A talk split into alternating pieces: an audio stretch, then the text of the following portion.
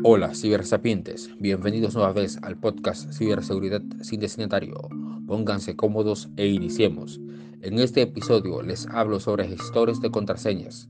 Los gestores de contraseñas son aplicativos o softwares que se encargan de almacenar el par necesario para acceder a un sistema. Les hablo de usuario y contraseña. Hacer uso de gestores de contraseñas le permite al usuario crear contraseñas robustas o basadas en frases como les comentaba en el episodio anterior, para cada una de las plataformas que éste utilice.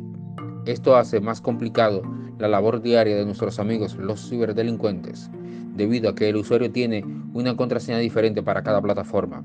Les recomiendo el uso del gestor de contraseñas de su preferencia, sin olvidar que la contraseña para abrir la puerta de este gestor debe ser igual o más robustas que las que están almacenadas en él. Recuerden, sean seguros al navegar en los mares de Internet.